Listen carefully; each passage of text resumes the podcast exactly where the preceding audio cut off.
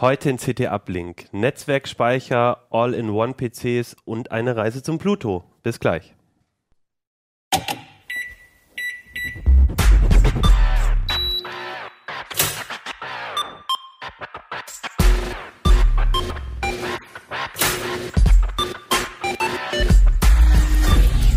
CT Uplink. Hey, herzlich willkommen bei CT Uplink. Mein Name ist Achim Bartschok und ich spreche heute hier über unsere gelbe CT, die CT Nummer 16. Und natürlich spreche ich nicht alleine über diese CT, sondern mit mir sind heute dabei äh, Christoph Windeck, hallo. Christian Hirsch. Und Martin Holland. Ja, schöne Runde. Immer wenn ich moderiere, gibt es viel mit Hardware. Das finde ich auch mal gut. Und wir wollen auch gleich mit Hardware anfangen, nämlich mit dem Titelthema Ein Nass für alle Fälle. Christoph, du hast gemeinsam mit ein paar Kollegen dich mal dem Thema ein bisschen größer jo. gewidmet. Und das ist ja auch so ein bisschen ein Lieblingsthema bei CT Uplink. Immer wenn es um kleine Mikroserver zu Hause geht und Netzwerkspeicher, dann bekommen wir auch immer besonders viele Rückfragen, besonders ja. viele Kommentare. Und deswegen fanden wir das jetzt auch ähm, ein guter Grund, das Thema zu machen. Ihr habt euch quasi alles rund ums NAS äh, mal geguckt, vom Prüfstand, Test mal gucken, was es alles genau. gibt, bis zu ganz allgemeinen wichtigen Hinweisen. Naja, also wie du schon gesagt hast, das Thema interessiert viele Menschen. Wir wissen zwar nicht, also der Markt entwickelt sich ein bisschen rückläufig. Ja, das ist so, dass ähm, natürlich NAS, also viele Leute nutzen Cloud-Speicher. Ähm, und äh, wir glauben aber, dass unser, unter unseren Lesern, also den Computerinteressierten, die auch ihre Daten nicht alle irgendwie bei Google und Dropbox äh, der Cloud in den Rachen werfen wollen, ist das Interesse groß. Und ähm, das haben wir auch gesehen. Bei diesem Artikel war jetzt im Forum auch äh, erstaunlich viel los für so einen CT-Heftartikel. Ja, und das ist eher jetzt einmal für Einsteiger ähm, gedacht, die jetzt noch nicht, also vielleicht noch nicht so viel Erfahrung mit den Geräten haben, denn meistens, wenn man ein Gerät zum zweiten Mal kauft, äh, dann weiß man ja schon sehr viel drüber und weiß, was man möchte. vielleicht möchte man insbesondere nicht mehr das, was man schon hatte. und ähm, hier geht's eher, sag mal, für Leute, die jetzt noch nicht so genau wissen, was sich darunter vorstellen sollen, haben wir mehrere Artikel zusammengestellt, also von der, ähm, von der Auswahl. Warum soll ich denn eigentlich ein teures nehmen als diese Einsteigergeräte? Ich habe ja sozusagen zufällig eins dabei. und äh, was können die teuren besser? Und äh, dann, wie richte ich das ein? Also, dass man so eine Vorstellung kriegt, was kommt denn da an Arbeit eigentlich auf mich zu? Und dann haben wir einen konkreten Test drin. Also wir haben eben Geräte dieser Art, also auch genau dieses hier von Zyxel oder Seixel oder wie es auch immer heißt, äh, getestet. Ähm, aber es waren mehr, ich glaube acht Stück oder sowas mhm. mindestens. Ähm, ja, und dann haben wir noch die alternative Miniserver. Die fragt man sich ja, das ist ja im Grunde eine Art Server, Miniserver, der vor allem Daten bereitstellt im Haushalt. Ähm, die, die, lassen sich aber ja auch erweitern per Software. Also die können auch zum Beispiel auf manche kann man so OwnCloud ist vielleicht manchen Begriff drauf machen. Ähm, aber das ist manchmal sinnvoller, das auf einen richtigen Server zu machen und sozusagen den dann zusätzlich wie einen Netzwerkspeicher, ein Network Attached Storage, also NAS, zu benutzen. Okay, also das, und jetzt nochmal einmal Netzwerkspeicher für wen, also wann brauche ich denn das? Also ich habe jetzt zu Hause einen Rechner, ähm, warum ist es dann sinnvoll, ähm, dass ich mir jetzt noch zusätzlich irgendwann mal vielleicht ein NAS kaufe? Also diese Geräte, das ist immer der Test, um nochmal vielleicht einen Schritt zurückzugehen, haben wahnsinnig viele Funktionen, aber die wichtigste ist natürlich erstmal einen Speicherplatz im äh, lokalen Netz mhm. äh, zu Hause bereitzustellen. Und schon alleine diese Funktion ist sehr hilfreich, wenn ich zum Beispiel Backups machen will, automatische Backups oder sowas. Also ähm, bei, bei in Windows ist das drin. Also Apple-User User kennen das als Time Machine. Also die können auch als Time Machine Ziel dienen. Also da speichert das das dann hin. Bei Windows ist seit Windows 7 auch so eine Funktion eingebaut, da mit dieser Bibliothek. Da kann man auch so eine Revisions- und Versionsverwaltung mit Backup-Funktionen einrichten. Können die auch, kann man die auch für nutzen. Und natürlich, ähm, wenn man Daten da bewusst drauf speichert, dann kann man die auf vielfältige Art von vielen Geräten nutzen. Das eine ist also, ich kann meine Fotosammlung eben auch am Notebook angucken. Ähm, und dann haben die praktisch alle auch so einen Streaming-Server. Das heißt, so ein Tablet und Smartphone, das kann ja nicht mit so normalen Dateifreigaben umgehen. Also das kann nicht einfach, ähm, die meisten Smartphones können nicht out of the box direkt zum Beispiel auf so eine Computerfreigabe zugehen. So, ja. Und dafür haben die einen Streaming-Server drin, zum Beispiel insbesondere für Musik, MP3-Sammlungen, kann ich dann äh, vom Smartphone Tablet hören, aber auch vom Smart TV. Ich kann meine Fotos vom, äh, vom Fernseher, also viele heutige Fernseher können das, direkt von so einem Ding angucken. Okay, und das ist aber alles noch sehr lokal. Wie sieht es denn aus, weil du OwnCloud auch erwähnt hast, wenn es darum geht, auch nach außen was zu funken? Ist dann noch so ein NAS empfehlenswert? Weil, also ich habe ja auch einen, einen Miniserver und dann geht es ja eben darum, auch vielleicht einen Mail-Server auf, draufzusetzen oder eben OwnCloud-Server, dass ich da meine Daten auch von außen drauf zugreife, nicht bloß im Heimnetz. Da sind wir so ein bisschen, ähm, wie soll man sagen, das ist sehr schwer zu erklären. Also ich persönlich würde so ein Gerät nicht direkt äh, quasi ins Internet hängen, wo es eigentlich dann nur noch über ein Passwort geschützt für mhm. jeden erreichbar ist. Und zwar der Hintergrund ist, auf diesen Dingern läuft ja ein abgespecktes Linux. Das ist aber genau auf dieses Gerät maßgeschneidert und da kann ich nicht einfach von Ubuntu äh, sozusagen die täglichen Updates mir holen, sondern die Updates kommen eben immer von genau dem Hersteller von dieser Box. So. Ja, das ist also wie eine Firmware. Das ist zwar ein Linux, aber das ist ein Spezialpaket, was nur auf dieser Kiste läuft. Und diese Updates kommen nicht so oft. Also Sicherheitsupdates kommen nicht taggleich. Und ähm, wir kennen alle das von den, von den Sicherheitskollegen, wenn sie hier war, der berühmte Zero-Day-Exploit, also ja. die noch unbekannte Lücke, die böse Leute ausnutzen und die noch gar nicht gepatcht ist. Das kann hier im Einzelfall, also ich rede jetzt nicht von dem Gerät, sondern von schlechter gewarteten Geräten, Monate dauern, bis so ein Update kommt. Und daher würde ich tendenziell davon abraten, so ein Gerät direkt ähm, ans Internet zu hängen. Mhm. Man kann das aber machen auf eine andere Art. Es gibt ja dieses VPN, das Virtual Private Network, womit ich mich zu Hause einwähle, zum Beispiel über die Fritzbox funktioniert das. Dann bin ich unterwegs wie in meinem Netzwerk. Das gilt als relativ sicher und von da aus kann ich es dann nutzen. Und dann habe ich eben auch den ganzen Googles und Dropboxens und Microsofts ein Schnippchen geschlagen, weil meine Daten tatsächlich wirklich nur zwischen mir, also zwischen ja. dem NAS und meinem Smartphone fließen. Das ist aber tatsächlich von der Einrichtung nicht ganz einfach und das haben wir übrigens darin auch nicht erklärt bis ins letzte Detail, weil das ist schon, äh, das ist schon eine kompliziertere mhm. Konfiguration. Ja, wir hatten ja schon mal in der Sendung, haben wir über den über so ein paar Miniserver geredet, wo es dann genau die Argumente darum gab, die jetzt zu nehmen. Jetzt sagen wir mal, wir entscheiden uns aber für NES, weil uns eben, glaube ich, dann wahrscheinlich wirklich eher das, ähm, das im, der Netzwerkspeicher im lokalen Netzwerk jetzt so quasi genau. im Vordergrund liegt.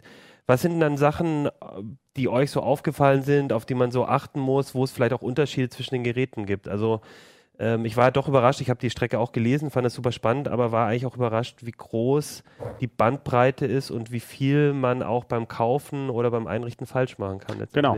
Also diese Kiste hier, die kostet jetzt 85 Euro, glaube ich, ist der niedrigste Preis und ist eigentlich ganz ordentlich. Äh, muss man natürlich immer denken, ist ohne Festplatten. Das heißt, wenn man da also zweimal 4 Terabyte äh, reinsteckt, ich glaube 4 Terabyte kostet im Moment noch so von diesen NAS-Platten, die auch besonders leise und sparsam arbeiten, kostet schon noch über 100 Euro. Mhm. Ähm, also man ist dann schon in einer Preisregion von 300, 400 Euro für die gesamte Kiste mit den Platten dann spielt der Unterschied zwischen diesen, der Preisunterschied für die Geräte, der, der ist nämlich durchaus also bei 50 Prozent bezogen auf den Anschaffungspreis, denn so von den bekannteren Marken, da gibt es äh, Synology und QNAP werden, äh, sind ganz bekannt, die kosten 50 Prozent mehr, also 130 Euro, ist schon mal ein großer Unterschied. Ähm, dann gibt es bei der Performance gibt's ziemliche Unterschiede, insbesondere wenn man zum Beispiel Daten verschlüsselt schreiben möchte. Das kann sinnvoll sein, wenn zum Beispiel eine Festplatte ganz kaputt geht, dann kann ich die Daten auf der Platte ja auch nicht mehr löschen. Wenn ich sie dann reklamieren möchte, dann muss ich wohl oder übel meine Daten äh, wegschicken. Mhm. Ähm, also es gibt Gründe dafür, dass man das, ähm, dass man da verschlüsseln möchte. Dann brechen manche halt ganz krass ein, also nur noch auf so USB-Stick-Geschwindigkeit und andere sind da ein bisschen besser.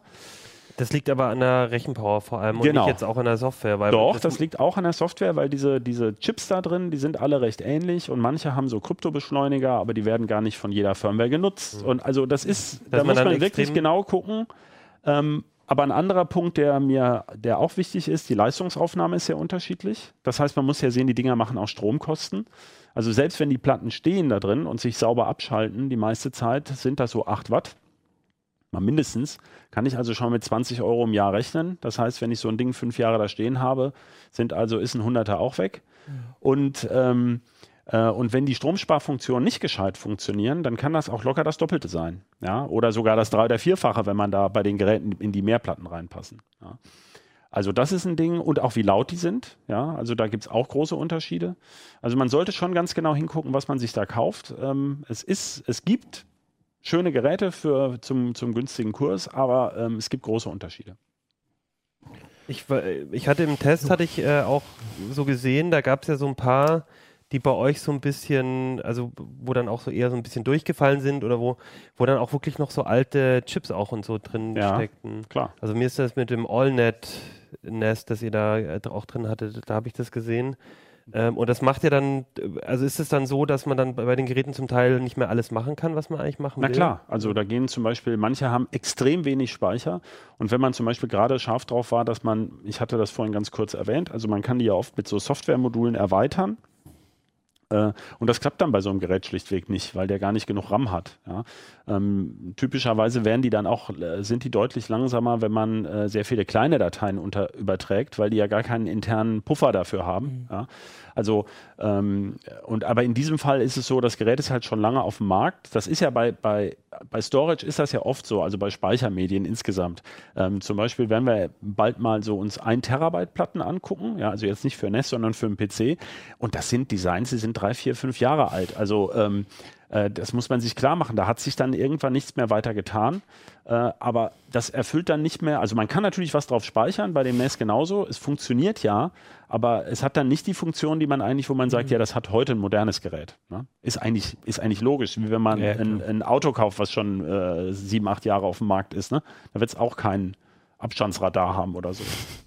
Ich kann ja auch wahrscheinlich außer den Festplatten nicht viel äh, upgraden, nehme ich mal an. Das ist ja dann der Das Gag, wäre oder? sowas, wo, wo wir dann über die teuren Geräte könnten wir dann noch, könnten wir uns noch lange, lange unterhalten. Da gibt es halt viel Vielfalt. Ja. Also die besseren Geräte, die haben sogar ähm, wechselbare Speichermodule.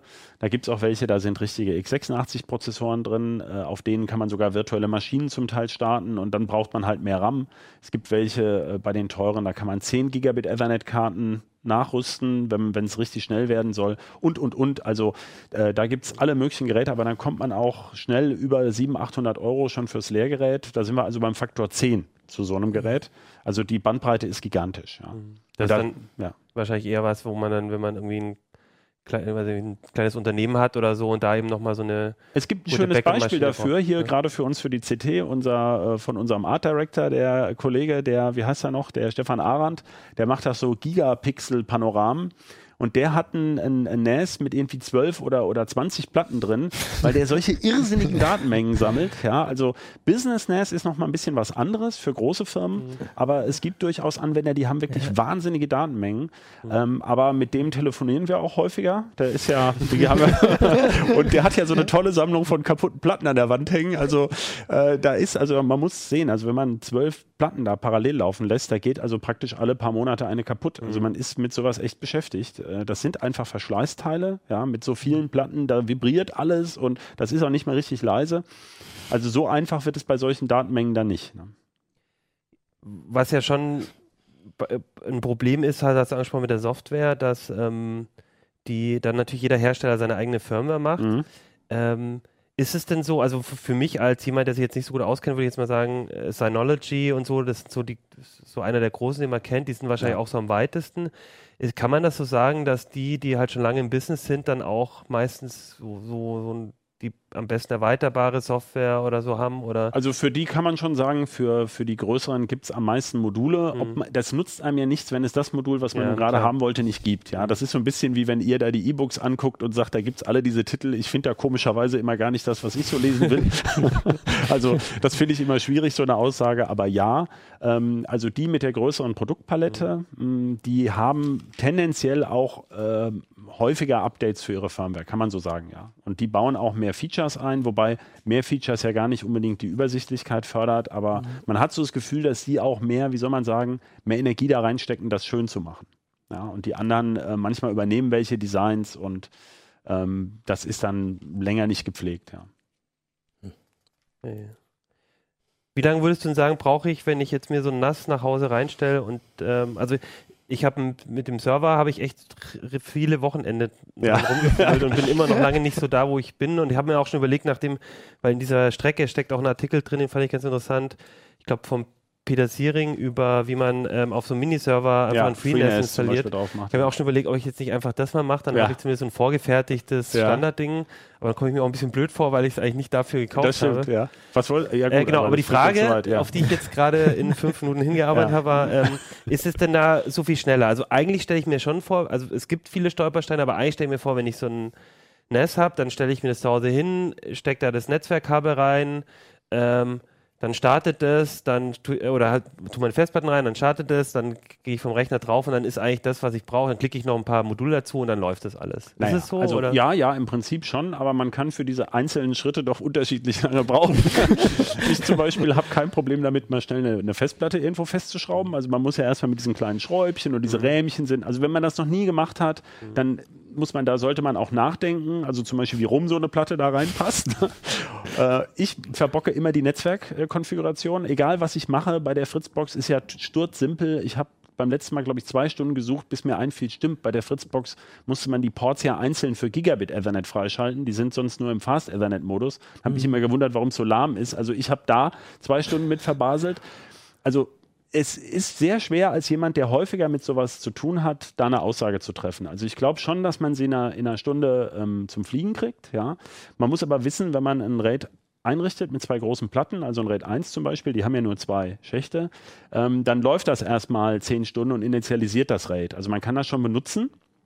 Ein bisschen langsamer als sonst, aber viele Operationen mit so vielen Daten, da sind ja noch keine drauf, aber der muss das halt erstmal initialisieren, dauern eben lang, lange. Aber ähm, wenn man so einen Plan hat, was man machen möchte, also welche Benutzer möchte ich einrichten, ich habe mir vorher schon mal ein Passwort überlegt, ja, äh, äh, dann kommt man eigentlich relativ zügig zum Ziel, ja.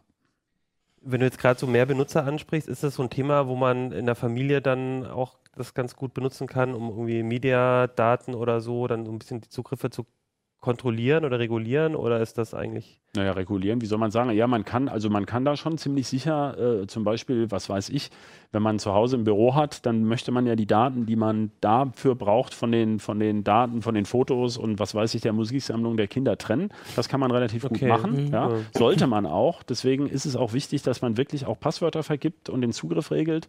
Denn äh, wenn das einfach so beschreibbar ist im Netz, dann nisten sich da relativ leicht auch Viren auf dem Gerät ein. Das macht dem Gerät an sich zwar nichts, aber wenn da verseuchte Dateien drauf sind, die ich wiederum benutze, ähm, ist es schlecht. Ja, also insofern ist es, äh, also man sollte sich über das Konzept einer Benutzerverwaltung ja. schon, vorher schon mal Gedanken machen. Okay. Äh, wenn man das alles zum ersten Mal erlebt in der Benutzeroberfläche von dem Ding, dauert es natürlich entsprechend länger. Okay. Ja, schön glaube, das war ein ganz ja, spannender gerne. Einblick. Und also wie gesagt, ich fand das äh, super interessant und es ist ein sehr komplexes Thema, das genau. muss man einfach sagen. Ja. Aber ähm, wenn man sich mal entschieden hat, geht es dann eigentlich ganz gut. Und glaube ich, für viele halt doch ähm, die, die schönere oder eine schöne Möglichkeit, eben diesen Netzwerkspeicher zu machen. Und wie gesagt, ich bin halt auch am überlegen, ob ich ob ich mir das Ganze antue. Naja, es ist besser als das Hantieren mit USB-Platten ja. und so, aber es hat eben auch Grenzen. Viele Leute wünschen sich einfach einen gigantischen Speicher, um den sie sich nicht mehr kümmern müssen. Mhm. Ja, und das gibt es eben einfach nicht. Also, ähm, wie gesagt, es geht damit los, dass Festplatten Verschleißteile sind mhm. oder dass man über ein Kabel stolpert oder was weiß ich. Ja, also, äh, aber wie gesagt, es ist, es ist ein guter Weg, wenn man tatsächlich zu mehr drauf zugreift. Okay. Das muss ich auch mal überlegen. ja. ja. Gut, kommen wir mal von diesen kleinen Boxen zu den, äh, genau das Gegenteil eigentlich. Äh, Soll ich schon hoch? Noch an? doch mal hoch. genau. Ähm, ich habe ja äh, genau schon gesagt, All-in-One-PCs ist auch ein Thema. Genau. Und ich wollte ja schon die ganze Zeit heute ähm, irgendwie was sagen, äh, auf den man rumtatschen kann. Jetzt haben wir ja. ausgerechnet ein Gerät, Geht, genau. Äh, wo man es nicht kann. Weil, wahrscheinlich auch, weil du diesmal ein bisschen die günstigeren Geräte Genau, wir hatten Christian. uns in der Vergangenheit immer die, die teureren All-in-One-PCs angeschaut, wo halt alles drinsteckt, Blu-ray-Player, äh, hochauflösendes Display und äh, eine leistungsfähige Grafikkarte und dicker Prozessor und viel RAM und so weiter. Und wir haben uns diesmal eben die, die, die günstigen Geräte angeschaut. Mir, damit ja. man dich sieht. ja. Genau. Die günstigen Geräte angeschaut, äh, so für, sage ich mal, 500, 600 Euro in der Drehe.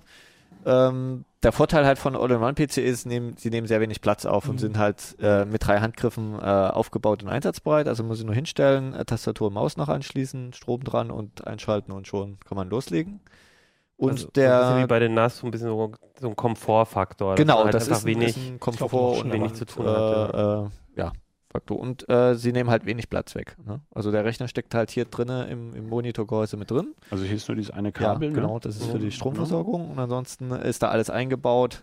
Äh, Kartenleser, Webcam, äh, Audiochip und so weiter. Laufwerk. Lautsprecher. Ja, genau, Laufwerk, das Laufwerk. Laufwerk, genau, das kann ich ja demonstrieren. Hier ist das Laufwerk, genau. genau. Ich habe gar kein Laufwerk mehr in meinem nee. Notebook. Ja. Naja, ich finde es immer, ich finde interessant daran, dass ähm, viele Leute oder gern gekauft werden ja wohl in Deutschland speziell diese 17 Zoll Notebooks Das sieht man bei Mediamarkt im Mhm. Prospekt oder bei Saturn, bei den ganzen. Ähm, als Desktop Replacement, Ja, wie das ja, im Jargon genau. heißt, also Leute, die den PC auch mal wegräumen wollen. Und da finde ich eigentlich ein All-in-One-PC ist oft äh, eigentlich auch eine nette Alternative. Genau, man ne? kann, Mhm. kann halt eben Maus und Tastatur unabhängig vom Display äh, positionieren. Es gibt äh, bei den teuren Modellen kann man dann auch noch das Display äh, verstellen in der Höhe. Das geht jetzt bei dem nicht. Hier kann man halt nur den Winkel. Ja, das ist für Ergonomie verstellen. aber schon, finde ich schon relativ Ja, wichtig, es dass ist Also nur so ein bisschen schräg machen. Ja, oder? das ist alles. Also Ja, von hier bis, bis da. Nicht zum Tisch. Aber oder das, so. äh, es reicht halt schon. Man Ja, ja, kann es halt klar. problemlos senkrecht stellen, auch auf einer Höhe. Ich meine, hier, wenn man hier sieht im Vergleich, dass das Notebook-Display liegt halt ungefähr so fast 30 Zentimeter unter Augenhöhe, Ja, während klar. hier das äh, ungefähr auf Augenhöhe ja. ist. Also das ist schon äh, ergonomischer. Ja. Okay, und aber ähm, du hast jetzt, genau, vor allem die, die Genau, die billigen, also ich, äh, mir war auch gar nicht klar, dass man sowas schon für, wenn mit Display für 520 oder so war, glaube ich, der gibt auch, günstigste. also es gibt sogar noch günstigere Ja. Geräte. Also die, die günstigsten Mhm. sind zum Beispiel diese, äh, wie nennen die Chromeboxen, gibt es auch als All-in-One-Version von LG. Also mit dem Chrome äh. Google Genau, Betriebssystem. da ist halt, das ist ja. halt Mhm. kein klassisches Windows drauf, wie es bei den Geräten ist, sondern halt nur so ein Cloud-Betriebssystem. Das geht, glaube ich, schon unter 300 Euro los. Äh, ja, aber bei der Klasse kriegt man halt einen kompletten Windows-Rechner.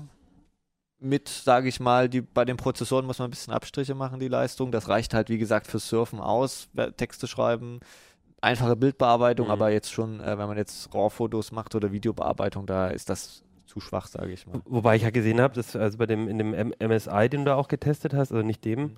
da war ja auch ein Core i3 drin. Genau, das also mit dem, glaube ich, geht dann Das schon. ist schon okay. da- das da ist sowas wie, wie auch hier, äh, was man Ja. in klassischen Notebooks heute drin Mhm. hat. Während hier bei dem Lenovo und bei dem äh, äh, Medion war es, glaube ich, da stecken dann schon sehr, sage ich mal, äh, ja, Billigprozessoren drin, die abgespeckt sind. Ja, die haben halt geringe Taktfrequenzen, vor allem bei der sogenannten Single-Thread-Leistung, also zum Beispiel in einem Word oder Excel, da wird halt nur ein Prozessorkern genutzt und die sind halt sehr langsam in den Geräten und das, das merkt man dann halt einfach. Ansonsten muss man noch Abstriche machen. Ich habe gesehen, das sind alles auch ähm, äh, von den Panels ähm, gab es ja auch das, ich glaube, das MSI hat dann nur 1600 mal 900. Blickwinkel fand ich jetzt auf, bei dem ganz okay. Da hätte Ja, ich auch gedacht, weil das ist ja bei dem All-in-One vielleicht, weiß ich nicht, auch nochmal eine, spielt eine Rolle. Ja, na klar, der, also das ist ja äh, wie bei Notebooks oder Monitoren spielt halt auch das Display eine entscheidende Rolle. Man muss ja die ganze Zeit Mhm. drauf gucken. Ähm, die haben halt in der billigen Klasse alle nur TN-Panels. Hm.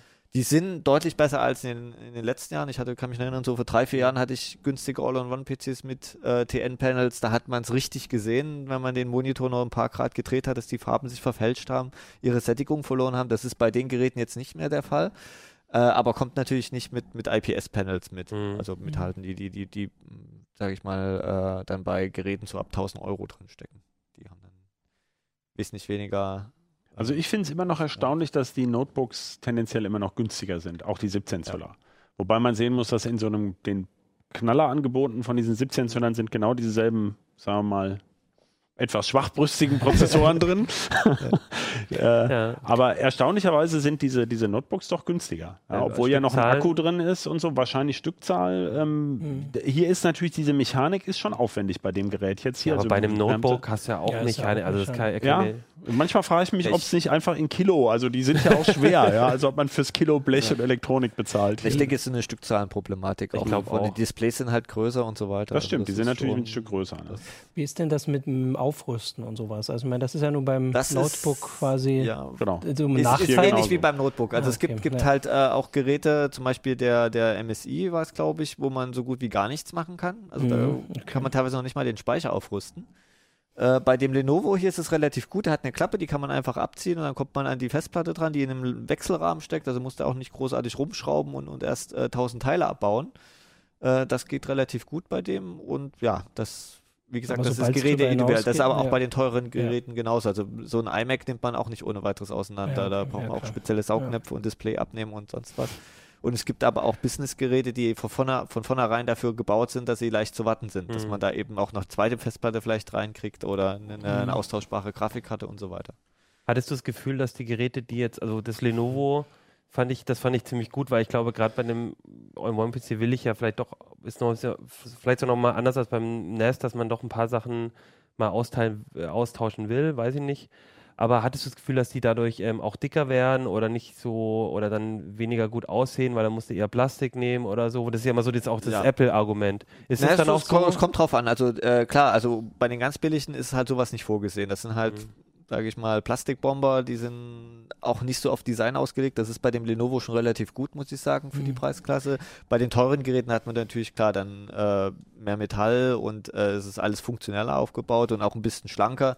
Also ja, Und dann ist Aber das, das vielleicht auch schon der relativ Grund, warum lange man, Geräte. warum man nicht so gut austauschen kann.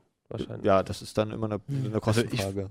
finde, mit dem Austauschen, da muss Ja. man mal die Kirche im Dorf lassen. Also soweit ich weiß, äh, machen das nur ein, Pro- ein Einste naja, vielleicht Ähm. kleiner zweistelliger Prozentsatz der Leute, die überhaupt einen Rechner kaufen, äh, rüsten da mal auf. Das muss man sich einfach klar machen, was man möchte. Möchte man eben wenig Platz, äh, also diese Mini-PCs gibt es ja auch noch, die man auch hinterm Display verschwinden lassen kann. Da kann man praktisch auch nichts groß aufrüsten. Ja. Ähm, Da kann also ich ja das zumindest ist- den Mini-PC vom Display trennen. das stimmt, aber da hab ich würde schon gerne. sagen, man muss sich da so ein bisschen einfach entscheiden, welchen PC-Typ möchte ich. Man muss ganz klar sagen, wer überhaupt Lust hat aufzurüsten, nimmt eine Blechkiste. Der soll Ja, ja, den ne? All-in-One-PC nehmen. Ja, okay. Genau, das, Das ist- deswegen ja. finde ich immer da jetzt graduell, der eine möchte halt gerade das, also zum Beispiel Grafikkarten oder sowas kann man hier natürlich gar nicht nachrüsten. Aber beim MSI konnte ich doch noch nicht mal, glaube ich, die Festplatte, oder? Genau, da kommt Ja, man also das finde ich schon- Das, ist, Das stimmt, da Das ist, ja, Aber da ist, eine, da ist auch eine Festplatte drin, jetzt will ich eine SSD. Ihr erzählt mir jedes Ja. Mal, egal, das stimmt. Egal was Ja, das ja, Problem ja. ist, ihr sagt, du brauchst Ja, das SSD kommt immer drauf an, wo das Gerät Das eingesetzt wird. Ich meine, wenn das jetzt bloß äh, auf, auf einem Tresen von, von irgendeinem Geschäft steht und da irgendwie eine, eine Videodauerschleife läuft oder irgendwie eine, Webseite, die man, gut, das Gerät hat jetzt kein Touch, aber mit Touchscreen, wo Leute irgendwie schnell mal was nachschauen können, als kleines Infoterminal oder so, dann ist das ja auch okay. Ähm, oder wie gesagt, als, als Zweit- oder Drittrechner irgendwie fürs Kinderzimmer Ja. oder so, wo die Kinder dann, dann, es gibt ja auch Geräte mit, mit TV-Empfänger drin oder man steckt einfach per USB einen kleinen Empfänger dran, dann kann man den auch gleichzeitig als Fernsehgerät nutzen. Also da, Also mir ging es halt um den, den Unterschied zum Notebook. Also ich habe halt so einen 17 Zöller und ich finde das cool und das wäre aber so ein Nachteil. Dass ich habe den halt und ich kann den so und so lange benutzen, aber irgendwann ist halt gut. Aber wenn das jetzt, also ich meine, klar, gut, das Display ist größer, aber sonst ist jetzt für mich, also ich, ich für mich ist der Vorteil immer, ich kann den einfach einpacken. Und das wäre natürlich jetzt bei dem so ähnlich. Da brauche ich ein bisschen größeren Rucksack, aber naja, ich das, Nee, für einen Rucksack sind die nicht gemacht. Du kriegst ja, hier auch dieses Gestänge kaum mehr ab. ach so, ne? ja, okay, das wäre genau. natürlich, okay, ja klar. Das kannst du vergessen. Aber, Ja. aber das genaue, also ich hatte, als du das gesagt hast mit dem, äh, mit dem Display, ich hatte es auch mal, dass ich auf einer auf einer äh, Veranstaltung, wo ich, äh, wo wir einen Stand hatten, ähm, ähm, von einer, von einer Organisation, wo ich halt auch so ein Video in Schlaufe hab, äh, in Schleife, Schlaufe, in Schleife hab laufen lassen. Da habe ich mir halt einfach ein Display von zu Hause genommen und dann ein Raspberry hingeklebt. ja. War auch ein bisschen hemdsärmlich und hat aber super funktioniert. Und, aber da musste ich natürlich ein bisschen schon so basteln. Und das ist natürlich dann so eine Lösung, wo du halt sagst, nehme ich den mit, mach den Videoplayer auf, mach Fullscreen und gut ist und musste ich nicht einen.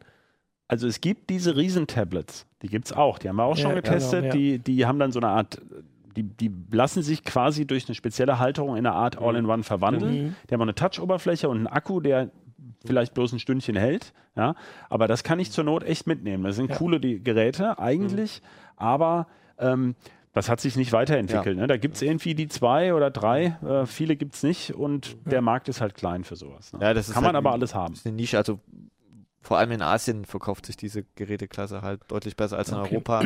Aber es gibt hierzulande auch, auch ich habe jetzt von Herstellern erfahren, dass in Krankenhäusern und so weiter, Mhm. als, als äh, an Krankenbetten irgendwie oder um Steuerung von irgendwelchen äh, Geräten, Bedienterminals, ist es halt durch die Touch-Eingabe einfach ein Vorteil da. Ne? also jetzt Das ist aber bei ein dem. guter Stichpunkt mit der Touch-Eingabe, da haben wir immer noch nicht drüber geredet. Also bei den billigen ist es zum Teil nicht mit drin. Ist Genau. es was, was, also es gab jetzt, ich glaube, der Medion, den du da getestet hast, der hatte Ja. das. Ähm, und auch nicht bloß so eine Infrarot mit zwei Punkten, Genau. so eine normal, sondern äh, schon mit Also zehn man Punkten sollte darauf achten, einen kapazitiven Touchscreen Wenn man zu nehmen. will. Das steht auch äh, meistens in der Produktbeschreibung mit drauf und man kennt es daran, wenn halt 10-Punkt-Touch oder so dasteht. Mhm. Also das ist äh, heute auch eigentlich Usus. Es gibt nur noch ganz wenige Geräte, die diesen älteren Infrarot-System haben, was nur zwei Punkte fun funktioniert, aber bei den 10-Punkt-Touch kann man eben auch, auch allein für die, die, die Kacheln von, von, Ja. von Windows 8 oder Windows 10, was jetzt Äh, wo, wobei ich sagen möchte, das hat mit den Punkten überhaupt nichts zu tun. Nee, nicht Ja. zwingend. Ne? Ja. Nicht also nicht, dass aber- wir jetzt hier ja. wie so Digicam-Diskussionen kommen, Nee. je mehr Punkte, desto besser, Nein, ja? das- das- sondern es geht wirklich nur, dass der Sensor einfach besser ist und Ja. den Touch viel besser registriert Mhm. als bei der Infrarotaufnahme. Das ist wirklich nur was für Größe, für Riesendisplays, wo der Flächensensor viel zu teuer wäre. Ja, ähm, Also insofern deshalb kapazitives Touch. Also 10 Punkte Eingabe. Wir kennen, glaube ich, gar keine Software unter Windows. Die, Ich kenne eine. Die, ja, du kennst Doch, eine, na, die mehr als. Microsoft Paint, das ist mein Test. Man kann so so, ja, einem genau. Ja, ja, da langziehen und so kriegt man raus, wie Das viel stimmt, das äh, stimmt. Touchpunkte ein, ein Also wir kennen eine, hat. ne? Genau. Das ist ja. total witzig, weil ich, ich habe ja früher auch Tablet, äh, äh, Notebooks, Ja. Tablet-PCs Ja, getestet. das ist stimmt, ja, ja. auch schon Ja. Genau. zehn Jahre her Ja. oder noch länger. Nee, zehn Jahre, ja, konnten, ja acht Jahre oder so, Ja. wo ich die getestet habe. Und da war nämlich auch immer Paint die eine Genau. Software, die das mit den zehn Ja. Fingern konnte. Ja. Und es ist ja schön, dass sich in den letzten acht Jahren so viel da äh, Ja. weiterentwickelt hat. Ja.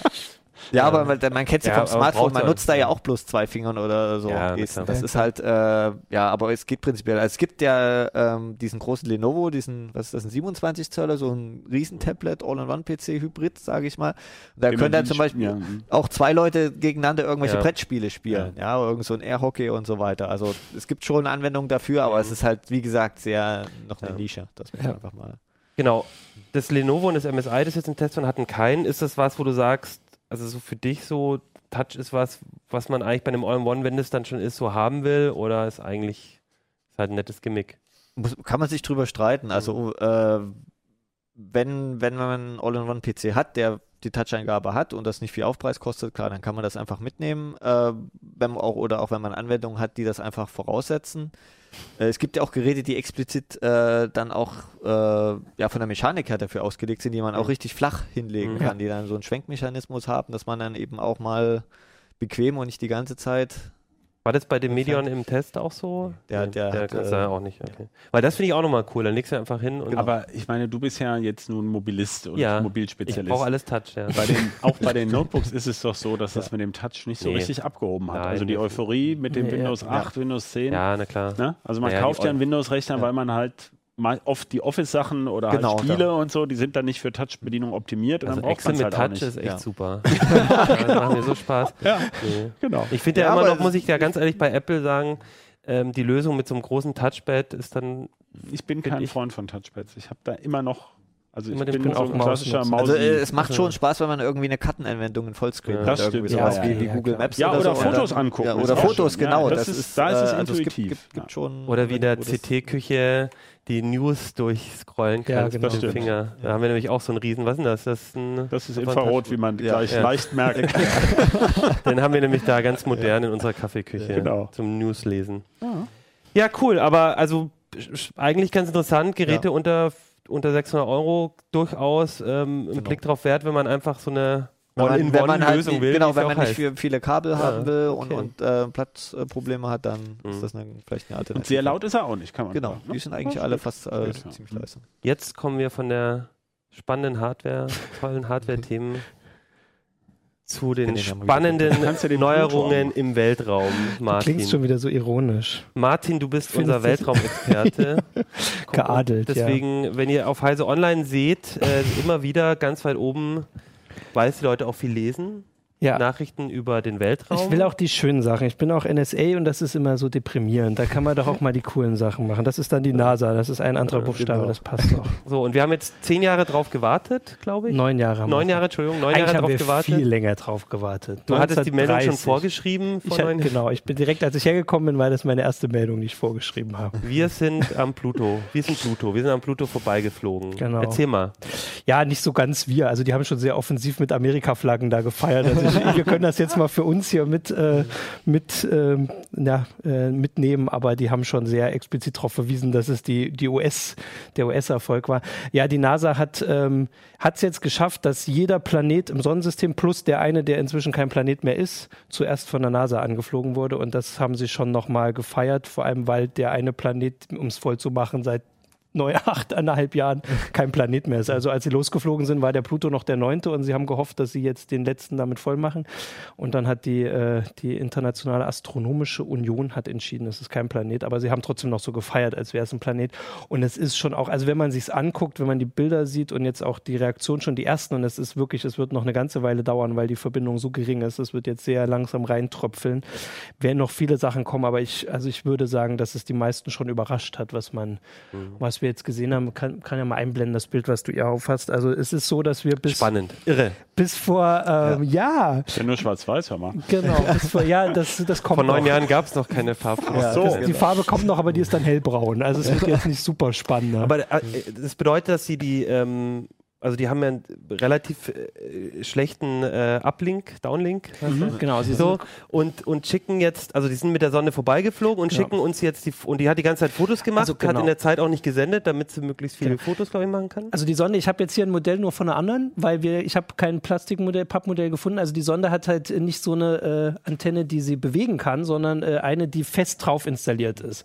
Und das heißt, die war jetzt, also sie ist mit 50.000 km/h an diesem äh, am Pluto vorbeigeflogen und hat in der Zeit so viel wie möglich Fotos gemacht und äh, analysiert und sowas und hat sich nicht zurückgedreht, um das zu funken, weil das dafür hat sie jetzt genug Zeit. Jetzt passiert erstmal jahrelang nichts mehr. Und jetzt sendet sie, also bis die letzten da Daten da sind, das wird äh, ein Jahr dauern. Also sie hat, sie kommt auf höchstens 4 Kilo Kilobit pro Sekunde. Also es wird und ja. Äh, und deswegen ist allein dieses eine Bild jetzt, auch wenn das die, die nicht so ganz äh, Enthusiasten vielleicht nicht ganz so begeistert, es ist schon beeindruckend, weil wir hatten bislang hatten wir Bilder mit ja, vielleicht 40 Pixeln Durchmesser von dem ganzen Planeten. Also wir wussten, dass da Flecken drauf sind, aber nicht klar, was für Flecken. Und jetzt haben wir Bilder, wo wir erkennen, und da wird es eben schon spannend, dass es da Berge gibt. Also es war bislang nicht klar, weil ja, Die also plutonischen bei uns, Alpen. genau, also bei uns entstehen Berge durch äh, Plattenverschieb äh, ne, tektonische Verschiebung und so Zeug durch Kräfte im Planeten. Es gibt noch die Monde am Jupiter, bei denen die haben das nicht innen drinne, sondern da passiert es, weil der Jupiter so starke Gravitation auswirkt, dass äh, ne, so Der stark zieht dann der zieht die Berge raus. raus? Nein, das ist äh, ein bisschen anders, aber der bewirkt das.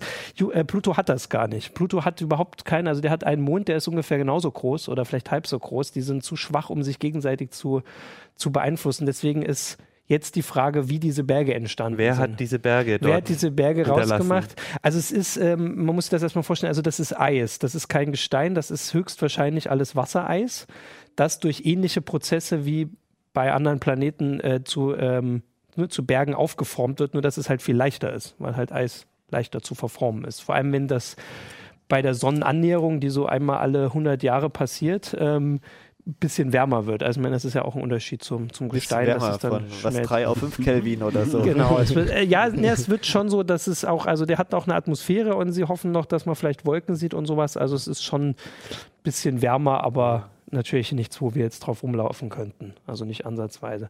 Und ähm, ja, also das ist allein dieses eine Bild ist dann schon was, was, wie gesagt, das hatte keiner. Es hat jetzt schon genug Sachen, die man nicht unbedingt erwarten konnte. Also es hätte genauso gut sein können, dass der komplett flach ist ähm, oder äh, viel regelmäßiger. Und vor allem, was auch ähm, spannend ist für den Enthusiasten. es gibt keine Einschlagskrater. Und das heißt, dass diese, also natürlich ist da draußen, wird ja auch andauernd von irgendwelchen Asteroiden bombardiert. Ähm, das heißt, dass die Oberfläche relativ jung ist. Und zwar 100 Millionen Jahre war so die Schätzung, die sie jetzt nach dem ersten, also ich meine, die haben auch nicht mehr als wir. Die haben ein JPEG mit 1024 Pixel, also die können jetzt auch nicht äh, mehr analysieren. Aber das ist so die erste Schätzung, die sie gesagt haben, weil sie ja ungefähr wissen, wie oft das da draußen passiert, ähm, dass er getroffen wird. Und das ist ja normalerweise auf dem Mond sieht man die ja auch alle noch weil da nichts passiert. Und da würden die offensichtlich durch das Eis, was vielleicht schmilzt, was sich verschiebt und so, das ist alles jetzt rauszubekommen und das wird jetzt für viele Leute sehr spannend. Offensichtlich nicht für alle. für viele Leute wird es sehr spannend und es ist, äh, ja. Hat sich jetzt, eigentlich- ich meine, ich glaube, der Grund, warum der Pluto nicht äh, als Planet aufgeführt ist, ist ja auch die Größe, Ja, oder? Also ändert sich irgendwas daran? Können die Nein. Bilder jetzt dazu führen, dass Nein. man sagt, oh, es ist doch ein Planet? Nein, er bleibt ein Zwergplanet. Auch wenn die Na also es ist sehr auffällig, wie vor allem bei der NASA, die alle vom Planet reden. Aber wie gesagt, das ist, die sind damit losgeflogen mit der Begründung, dass es, die haben dafür ihr Geld gekriegt, dass sie Planeten erforschen und jetzt ist es keiner mehr und jetzt sagen sie das alles. Aber es ist kein Planet, weil es gibt so verschiedene Gründe. Also zum Beispiel ist, alle anderen Planeten fliegen so schön gleichmäßig äh, um die Sonne, dass sie nicht die Bahn von jemand anders kreuzen, von einem anderen Planeten. Pluto ist äh, jetzt im Moment, glaube ich, näher als Neptun an der Sonne, weil er einfach so schief ist. Ähm, dann ähm, ist er, Können die zusammenstoßen? nee, die sind genau, das ist auch so eine Sache, die sie versuchen wollen jetzt rauszufinden. Warum? Die sind genau synchron. Also die können sich nicht treffen, aber sie, also sie fliegen durcheinander, quasi, wenn man das jetzt so ein bisschen kompliziert erklären kann. Äh, vielleicht geht es noch komplizierter. ähm, das ist eine Sache, dann ist der, der Unterschied, ich glaube, ein Grund war auch, also es gab auf jeden Fall mehrere Gründe. Das war eine große Diskussion, das hat ja irgendwie so jeder, der sich Das halbwegs dafür gedauert, interessiert, ne? hat das Mhm. mitgekriegt, dass die, die Größenunterschiede sehr gering sind zwischen Pluto, also dass ähm, Pluto ist, äh, also Pluto und Charon, der größte Mond, also der größte Mond kreist nicht um Pluto, sondern die kreisen um einen gemeinsamen Mittelpunkt, der außerhalb von Pluto liegt. Ja, das ist, Ah, ja. das ist schon was Besonderes. Ja, klar. Und dann hat Pluto auch seine Bahn nicht aufgeräumt. Das ist auch so eine Sache, dass also die Erde ist so groß, dass äh, jetzt nicht irgendwie, weiß ich nicht, zwei Tage vor uns äh, irgendein Asteroid Mhm. rumfliegt, sondern das ist inzwischen alles aufgeräumt. Und Pluto hat das nicht geschafft, weil er zu klein ist. Aber die Größe ist es nicht, weil lustigerweise, also 2005 wurde da draußen so ein Himmelskörper entdeckt, Iris, ähm, der war größer als Pluto und deswegen haben sie gesagt, so, also entweder ist das jetzt auch ein Planet oder Pluto ist keiner. Inzwischen haben sie noch mehr gefunden. Äh, jetzt ist nun rausgekommen, jetzt haben sie ihn zum ersten Mal vermessen, dass Pluto doch größer ist als Iris. Aber das Immerhin. ändert nichts an der, ja, immerhin genau, er ist größer, aber es ändert nichts daran, dass sie trotzdem ähm, keine Planeten sind. Und das ist auch nicht die wichtigste Diskussion, auch wenn sie sehr oft wieder kommt. Was passiert denn jetzt als nächstes? Also die Sonde ist da jetzt einfach rumgeflogen und hat jetzt einen Genau. Haufen Fotos gemacht, wo offensichtlich ähm, noch ein bisschen dauert, bis sie das alles zu uns senden. Wie lange Genau. dauert das noch, bis wir alle Also Bilder das haben? erste ist, wir sind ja jetzt, also wir nehmen am Freitag auf, bis Samstag sind hoffentlich schon die nächsten Bilder noch da. Er sendet jetzt noch, oder die Sonde sendet noch bis, ja, bis zum Wochenende, also veröffentlicht werden sollen am Montag, das ist glaube ich der 20. Ähm, nochmal Bilder. Und dann wird bis September werden alle Daten runtergeladen, aber komprimiert. Also bei Bildern JPEGs, bei anderen Sachen wird das irgendwie anders sein, ähm, damit das erstmal alles da ist. Das dauert zwei Monate, drei Monate. Ähm, und dann kommen nochmal Bilder, vielleicht, vielleicht auch zwischendurch schon. Und dann wird das Unkomprimierte runtergeladen. Und das dauert dann ein Jahr. Nochmal neun Jahren. Und dann ist natürlich die nächste Sache, also ich meine, für uns sind die Bilder spannend, das ist das, was, wo wir, noch was anfangen können, aber natürlich für die Wissenschaftler sind die Daten wichtig. Die wollen wissen, was sind da jetzt, also da ist Kohlen, äh, Kohlenwasserstoff? Methan, also zum Beispiel, welcher Stoff das ist. Also am Spektrum kannst du erkennen, Okay. dass das halt kein Mhm. Fels ist, sondern wo besonders viel Methan ist und so, warum das da liegt. Ähm, und diese ganzen Sachen werden gemessen und ausgewertet und das dauert natürlich Jahre, Jahrzehnte, aber die haben jetzt auch neun Jahre drauf gewartet. Das können die schon machen. Wir werden das dann immer erfahren. Die Bilder sind für uns das, aber das ist, also wir haben ja das andere Bild da drin, das besteht irgendwie aus 20 Pixeln da von dem anderen Mond. Jetzt können wir vielleicht Es noch mal war- angucken, weil das fand ich super Es toll. war total ja, großartig, wie die Leute sich darüber gefreut haben. Das haben sie als erstes veröffentlicht und ich habe auch da gesessen und gedacht, okay, ihr habt hoffentlich noch cooleres. Also ich meine, das Ich ist jetzt einer der Monde, die erst 2005 entdeckt wurden überhaupt. Von dem gab es bislang nur Bilder mit einem Pixel. Also es ist eine deutliche Verbesserung. Ist schon eine Steigerung. Ähm, und ich hatte jetzt ein bisschen an Flappy Bird erinnert. So. Achso, jetzt wo du kann man Ja, sich drauf malen. Äh, also sie können zum Beispiel schon daraus erkennen, dass der auch aus Eis wahrscheinlich vorwiegend besteht, weil es so hell ist. Das Vanille. so. Für die Zuhörer, das sind ja wirklich irgendwie Ach so, so, eine ja, Pixelwolke aus, ich weiß nicht, 50 Man oder nachzählen so. Hand, ja, es ist Also es viel. ist, äh, da waren die Computerspiele vor ein 20 bisschen Jahren schon. unförmig. Ja. Aber es ist eben das erste Porträt und der Forscher, der da neun Jahre drauf gewartet hat, hat sich gefreut wie ein Kind. Also auf der Bühne, auch wenn das Publikum nicht ganz so mitgegangen ist. Ähm, die haben auf die anderen Bilder gewartet. Die Sonde ist danach, wird die dann, äh, fliegt die dann noch weiter oder was passiert mit der? Ja, das dann, ist ein bisschen lustig. Also die, die Sonde ist in einem Programm von der NASA finanziert worden, wo sie gesagt haben damals, die ist so total toll, weil wir erst den Pluto erforschen können und dann noch in dem äh, Kuiper-Gürtel, heißt ja, der ist da draußen, da sind lauter solche Objekte, noch eins, die, noch ein Objekt. Das kennen wir noch nicht, weil wir gar nicht so weit gucken können, das muss sie dann selbst finden. Aber das ist ja praktisch, weil wir dann zwei erforschen können. Aber äh, das ist auch immer der Plan gewesen. Aber finanziert ist bislang nur Pluto. Deswegen dürfen, das ist wohl so ein Insiderwitz dort, die dürfen immer nur über die Mission zum Pluto reden, obwohl sie alle wissen, dass diese Mission ja nur genehmigt wurde, weil sie noch ein Objekt angucken wollen. Aber noch gibt es dafür kein Geld. Also es wird erwartet, dass sie das dann als nächstes, also Energie hat sie bis 2030 ungefähr, dann ist ähm, die Batterie alle und die Sonne zu schwach. Aber bis dahin, dass sie nochmal Objekte da hinten, wo wir wirklich noch gar nicht hingucken können. Also wir, das Okay. ist einfach zu weit.